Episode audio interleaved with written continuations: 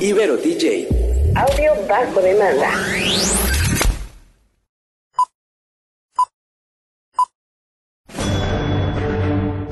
Una charla con amigos sobre los acontecimientos cinematográficos lo puedes encontrar aquí en La Esquina del Cine.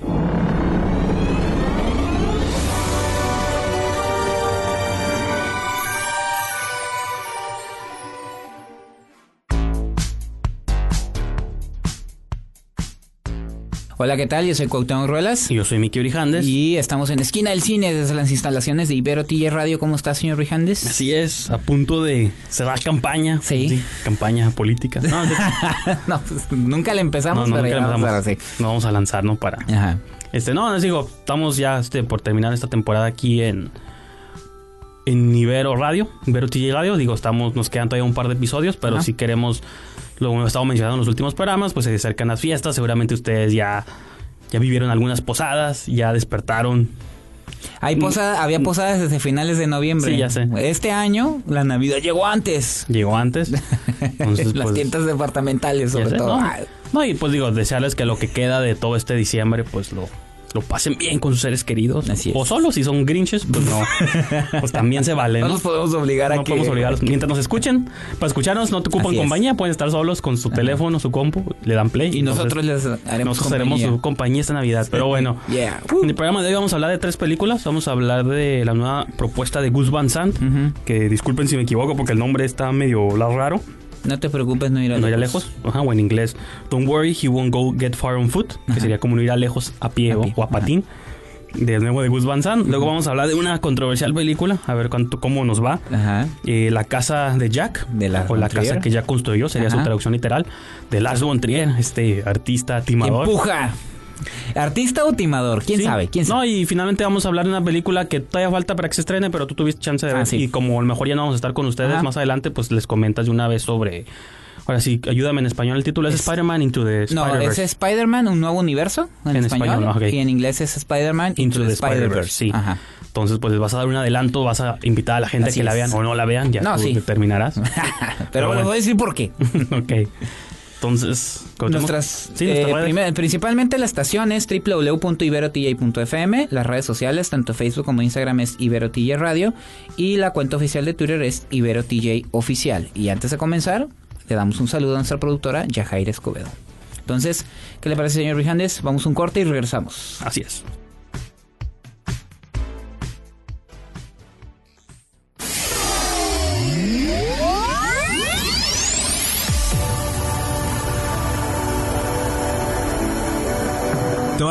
Todas las estrellas pasan por Que la fuerza te acompañe.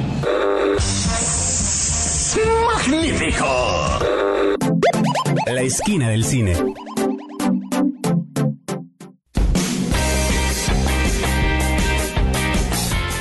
Pues ya estamos de regreso. Yo soy Cuauhtémoc Ruelas. Y yo soy Miki Brijandes. Señor Rijandes, eh, ¿con qué vamos a empezar? Me imagino que con la película de Gus Van Sant, que ya andaba unos añitos por ahí, bueno, un año o dos perdidillo, ¿no? Bueno. Que se ha dedicado a hacer mucho video musical, pero que ya tenía ratito que no, no este, ofreció un proyecto cinematográfico, ¿no? Puros directores con tres nombres: Gus Van Sant, Lars von Trier, y Van los otros son, ahorita les digo quiénes son Son los de como cuatro Spider-Man, nombres, Son como ¿no? cuatro nombres. No, pues sí, Gus Van Sant creo que... Y fíjate que tiene una filmografía bastante extraña. Hay películas... ahí- tiene como sus películas que son consentidas de los Oscars. ¿Se acuerdan Sí, de claro. Good Will Hunting, Milk? No, y con sentido de Canes. Acuérdate bueno, que ganó Canes por Elephant. Con Elephant, que quizás es la película más famosa que... Sí. O la que lo puso en un mapa. Ya tenía películas previas. De hecho, hay una que me gusta a mí de Nicole Kidman, la de To Die For. Donde era como una no, más bien eso lo puso en el mapa comercial. Bueno, sí, y ella, los Nicole Os- Kidman también, pero... El Oscariable fue Good Will Hunting y después se consagró como el, el acá con Elephant. Ti- Digo, tiene otras películas como Las Days, una que fue bastante extraña, un remake de Psycho. Y de ahí un montón de porquerías No. que también infumables. Incluido el remake de Psycho, que no sé, era como un, concepto artístico. Vamos a recrear la película cuadro por cuadro, nomás con diferentes actores, ¿no?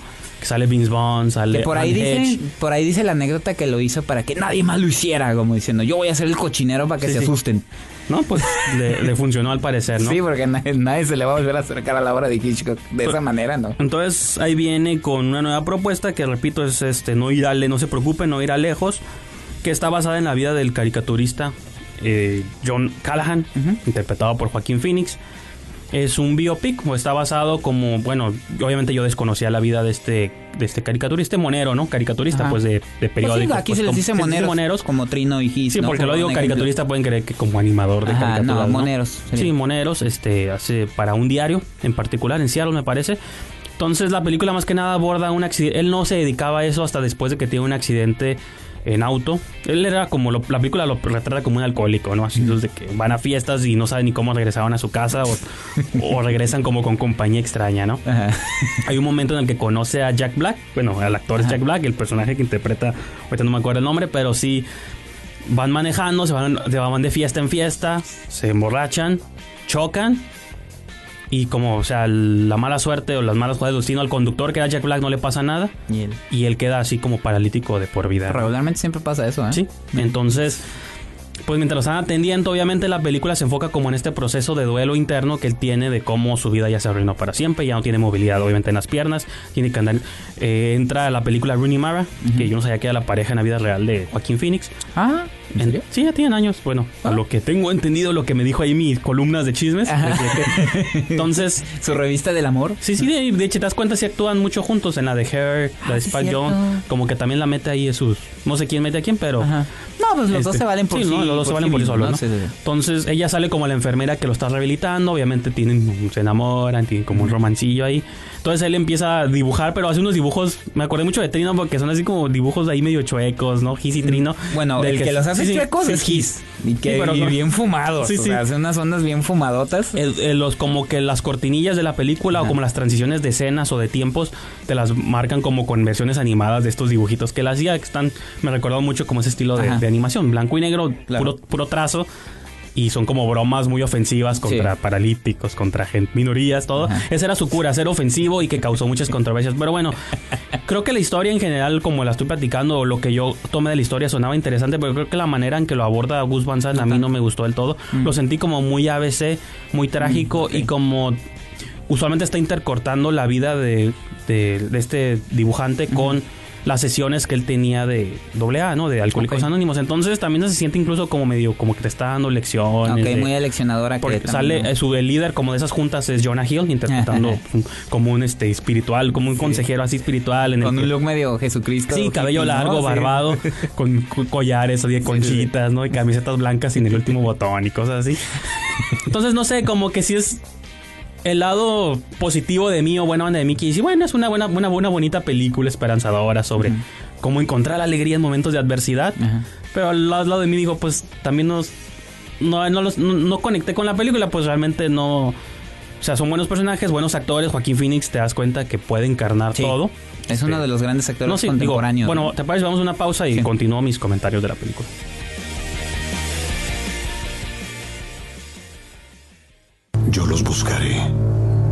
Los voy a encontrar. Si eres un cinéfilo, tenemos un lugar perfecto para ti en la esquina del cine.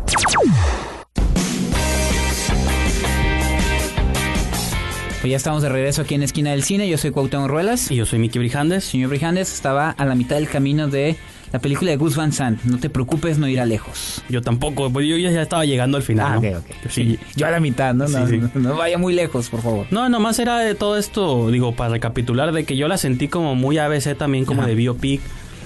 eh, de que o sea, de que sí está contando una historia o sea, trágica de la historia de este hombre, pero tampoco quizá profundiza mucho en él en, antes de lo que en lo que se convierte, ¿no? Después de ser caricaturista, porque incluso yo estaba leyendo que había sido muy controversial, que se había metido como en broncas Claro.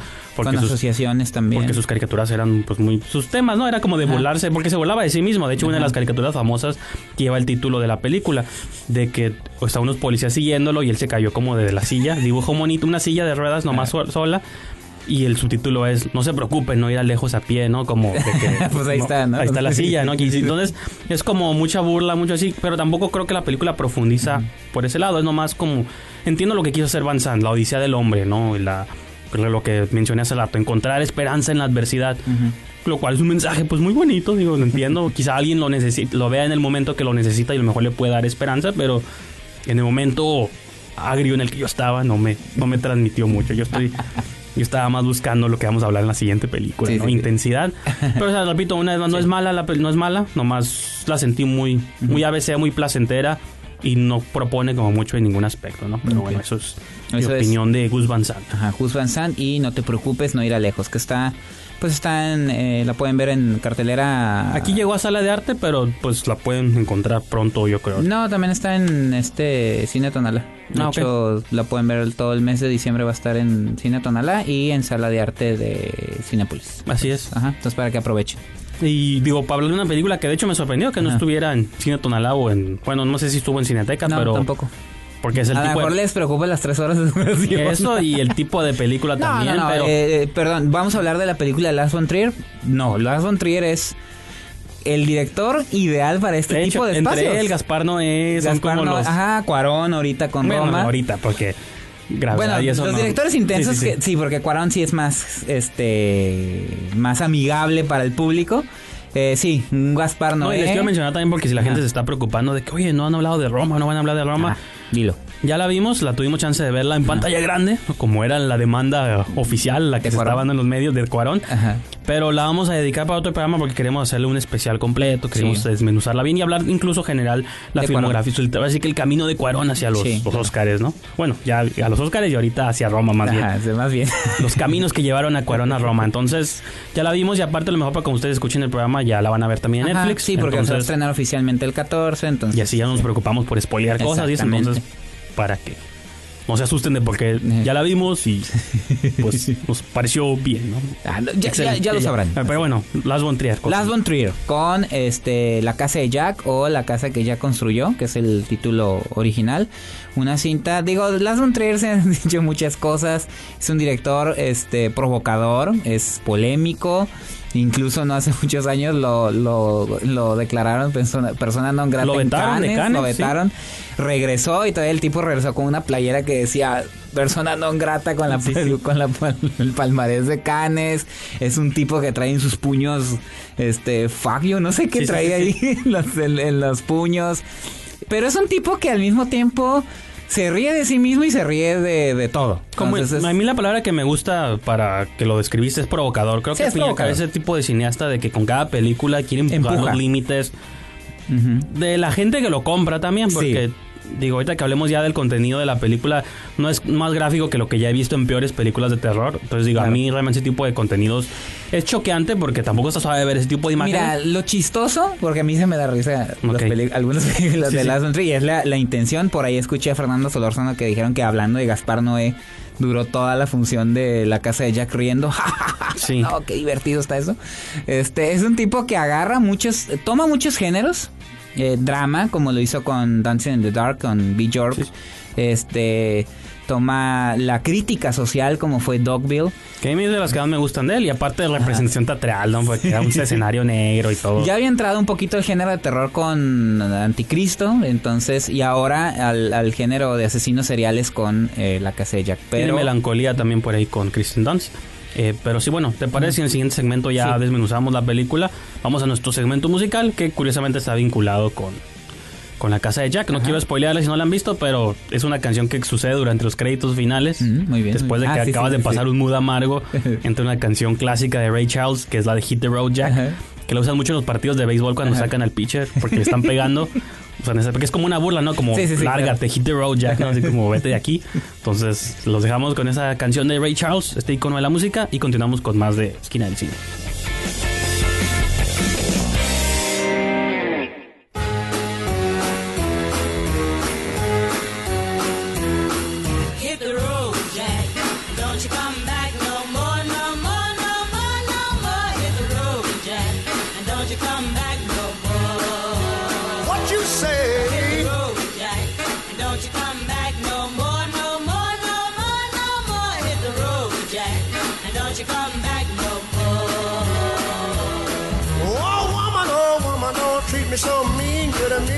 Woman that I've ever seen. I guess if you say so, I'll have to pack my things and go. That's right, hit the road, Jack. Don't you come back no more,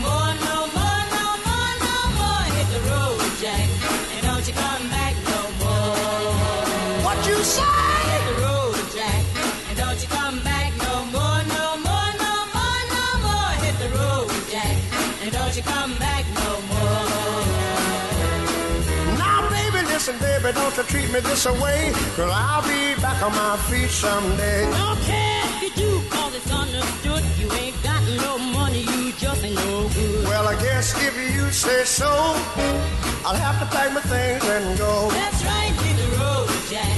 And don't you come back no more, no more, no more, no more. Hit the road, Jack.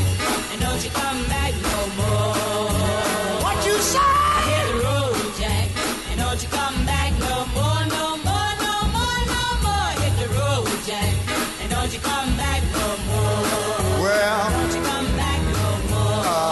I understand. You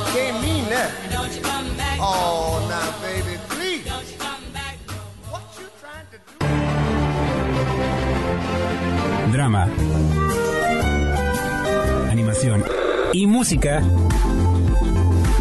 Una crítica constructiva desde la esquina del cine.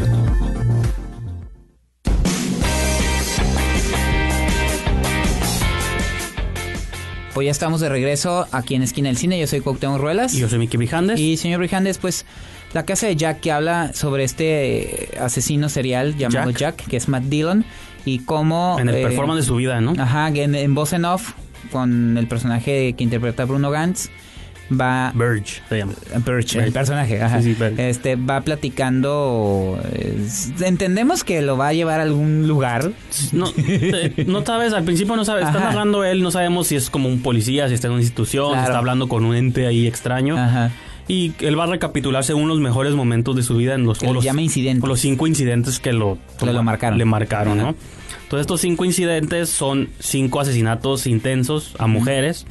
Que de entrada, que ahí entraba ya la controversia que se generó que era una película misógina, violenta y todo esto.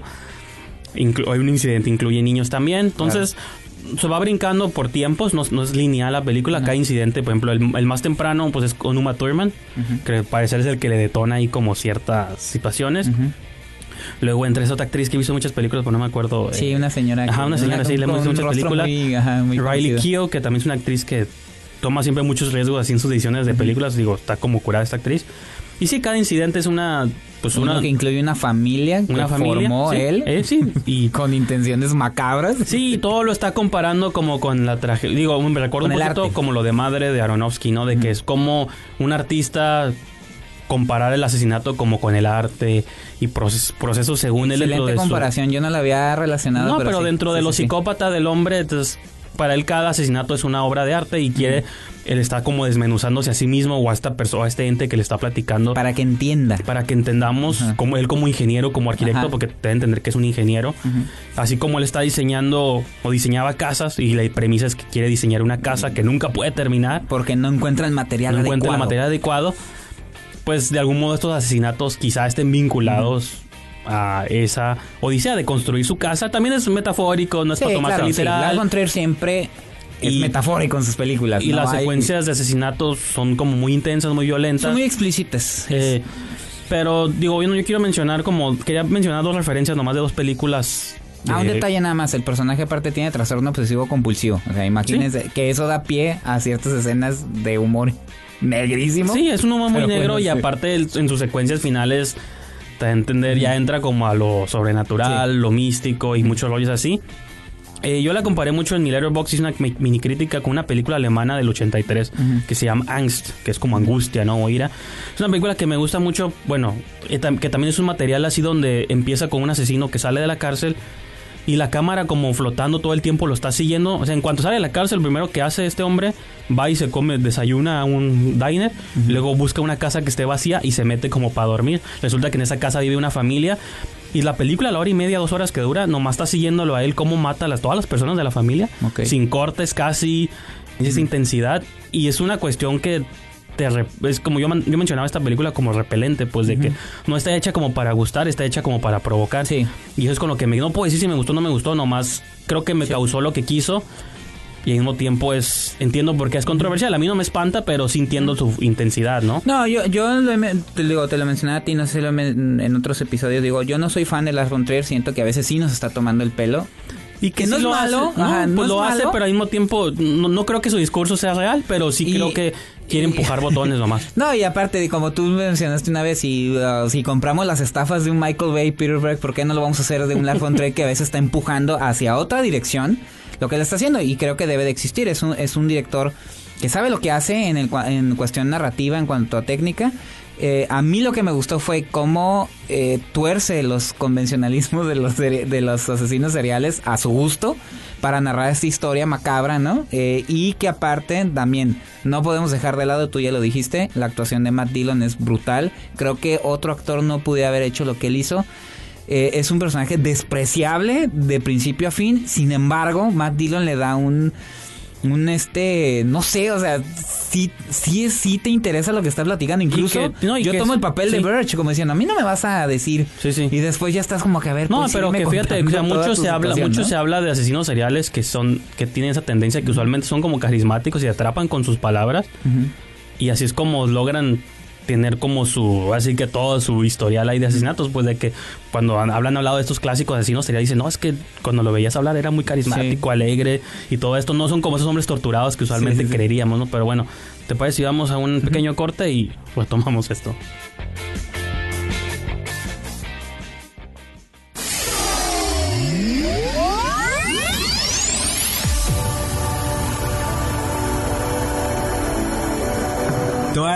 Estrellas pasan por Que la fuerza te acompañe.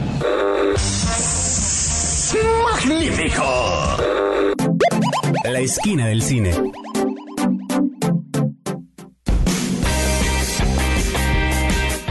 Pues ya estamos de regreso aquí en Esquina del Cine. Yo soy Cuauhtémoc Ruelas. Yo soy Miki Brijandes. Y señor Brijandes, pues la casa de Jack, ahorita como lo, lo estábamos mencionando, de Lars von Trier, creo que es una propuesta interesante. Eh, yo lo pondría más del lado... La han criticado mucho, yo creo que sí va más del lado de lo bueno que ha hecho Lars von Trier. Creo que sí consigue sus... Sí. su- su- las intenciones creo que son más claras en esta película que en otras, eh, desde mi punto de vista. Te digo, no le compro to- siempre totalmente el discurso a Lars von Trier, pero acepto que esta película es una, eh, una interpretación interesante de, No, sus, yo de sus caprichos Sí. No, yo desde- visuales y narrativos, ¿no? Creo que desde Antichrist, Anticristo, ya la última película que yo legítimamente he hecho, creo Ajá. que me interesó y porque también rayaba como en el horror, ¿no? Creo sí, que me gusta que toque esos temas, como dices tú, que le trate de dar como vueltas. Los tuerce a su gusto. Y que aparte, pues, digo, también se sabe porque se despega como de la fórmula asesino serial. Usualmente intercam- intercala su asesino, policía que lo está buscando. No, es- Y aquí no, aquí te obliga a estar con el asesino y pues no está tampoco suave eso, ¿no? Sí, sí, está. está Entonces, pues dediquemos los últimos minutos del programa, Sí. Cuauhtémoc. Vamos a una transición completamente opuesta. Sí, de asesinos, de hombres malvados a superhéroes. Superhéroes. Eh, Spider-Man dentro del multiverso. No, eh, sí, en, inglés y en español le van a dejar Spider-Man un nuevo universo. Se estrena el 25 Mera de Navidad. ¿no? Exactamente, justo en Navidad para que las familias después de la cena todos llenos. vayan y se llenen más de palomitas. Ah, sí. Pero digo, brevemente, ¿qué nos podrías decir de esta película? Eh, mira, la película es dirigida por Bob eh, Persichetti, Peter Ramsey y Rodney Rothman. Lo interesante es que es de Phil Lord también y este Productores, ¿no? Chris Miller y Phil Chris Lord. Miller y Phil Lord, el guion, de hecho también y productores. Eh, lo interesante es es una versión animada sobre el personaje de, de Miles Morales, que es el nuevo Spider-Man. Sin embargo, este mete Bueno, es una de las reiteraciones, como la película lo menciona. Yo no la he visto, pero en los cómics hay muchos multiversos. Sí, lo que hay un pasa es que el villano Wilson Fisk y en cada hace planeta. un colisionador eh, que tiene una, tiene una falla y esto provoca que se abran eh, muchos universos y entre ellos está eh, el Peter Parker que ya conocemos, hay un Peter B. Parker que está deprimido porque lo dejó su esposa Mary Jane, hay un eh, Peter Ham que es Peter Porker que es un puerquito animado, está el Spider-Man eh, Noir que es eh, Nicolas Cage Ah, sí. y está Gwen Stacy, que es eh, Haley Steinfeld. Entonces, eh, Miles Morales es como narrarte la historia de este nuevo Spider-Man, pero sin una transición, y creo yo que es lo que mejor tiene la película. Como in- eh, integrar este nuevo personaje este nuevo universo de, Sp- de Spider-Man. Peter Parker ha sido eh, Sí, creo que, bueno. reinterpretado miles y miles. Ahorita tenemos sí, otro sí. nuevo Peter Parker. Pero ¿qué más se puede decir de este personaje? Creo que, digo, yo sin haberla visto, obviamente creo que eso es lo que... Digo, DC también tiene su versión del multiverso, pues. Claro. Entonces, esto sabe porque de algún modo llevan como al público la idea de que cómo todas esas cosas existen simultáneamente, pues, ¿no? Exactamente, lo llevan al público en general y a una nueva generación. Muchos eh, decimos qué más pueden decir de estos personajes que ya conocemos de las cómics, de las caricaturas, de las películas. Creo que Spider-Man en un nuevo universo sí lo consigue, eh, sí consigue tener esta mezcla de humor, drama incluso, eh, sorpresas y la animación, lo vuelvo a decir, la técnica se demuestra una vez más, y lo he dicho aquí miles de veces, la animación no es un género, es una técnica narrativa que tiene este infinidad de posibilidades y creo que Spider-Man es una de estas películas que lo demuestra. Y nuevamente, eh, la, la- incluso ahí, eh, yo la fui a ver con mi esposa, mi esposa no le interesaba y dijo, no me interesaba y al final me quedé... me- Esto es para niños. Ajá, y al final dice Miles Morales creo que es un gran personaje y es una muy buena transición y es un ejemplo de lo que se puede hacer en el universo de superhéroes, que sí se pueden contar nuevas, eh, nuevas historias y también nosotros somos muy críticos de Hollywood, de Hollywood está muerto, ya no sabe contar nada. Creo que es una muestra de que sí se puede jugar de muchas maneras con el personaje, respetándolo, pero este lanzando nuevas líneas narrativas, ¿no? Y Creo de que la, eso es lo mejor. de la animación, por ejemplo, ¿qué puedes decir un poquito de...? Está, Digo, es- porque los trailers se veía como muy distinto. Pues es como un cómic viviente, Sí. ¿no? Incluso ah, después de que le pique la araña a Miles Morales empiezan a salir cuadritos de lo que está pensando y diciendo y creo que esa, esa No, y- técnica muy visual, pero sí, muy muy Y habrá divertida. que ver qué hace también el universo ya oficial de Marvel con su Miles Morales, porque ya lo habían planteado. ¿Te acuerdas que en Sí. la primera película salía Donald Glover Ajá. como el tío Ah, de cierto, Miles. Morales? Entonces, no Hay que ver sabemos qué si lo pasa, van a castear también. Así es. Pero bueno, entonces son tus comentarios. Sí, de muy recomendable, vayan a Spider-Man Dentro Un del- nuevo universo. del nuevo universo. Sí. Entonces, ¿te parece si vamos a nuestra última pausa y cerramos el programa? Yo los buscaré. Los voy a encontrar. Si eres un cinéfilo, tenemos un lugar perfecto para ti en la esquina del cine.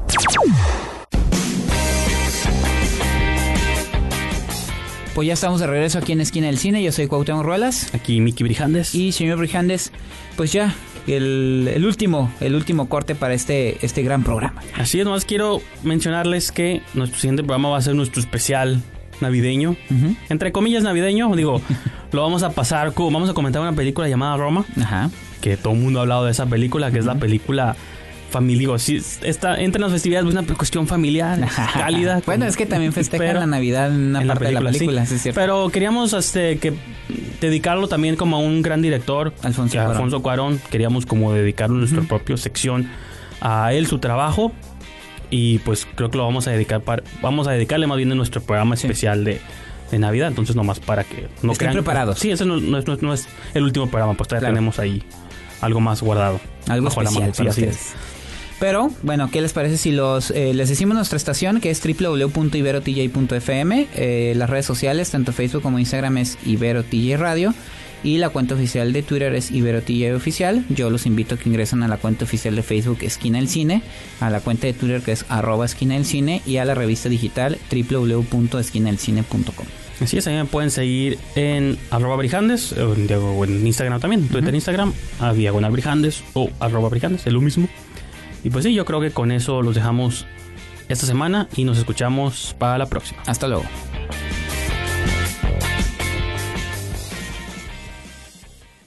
Corte y queda. Nos escuchamos en la próxima emisión aquí en la esquina del cine, solo por Ibero TJ. Ibero DJ. Audio bajo demanda.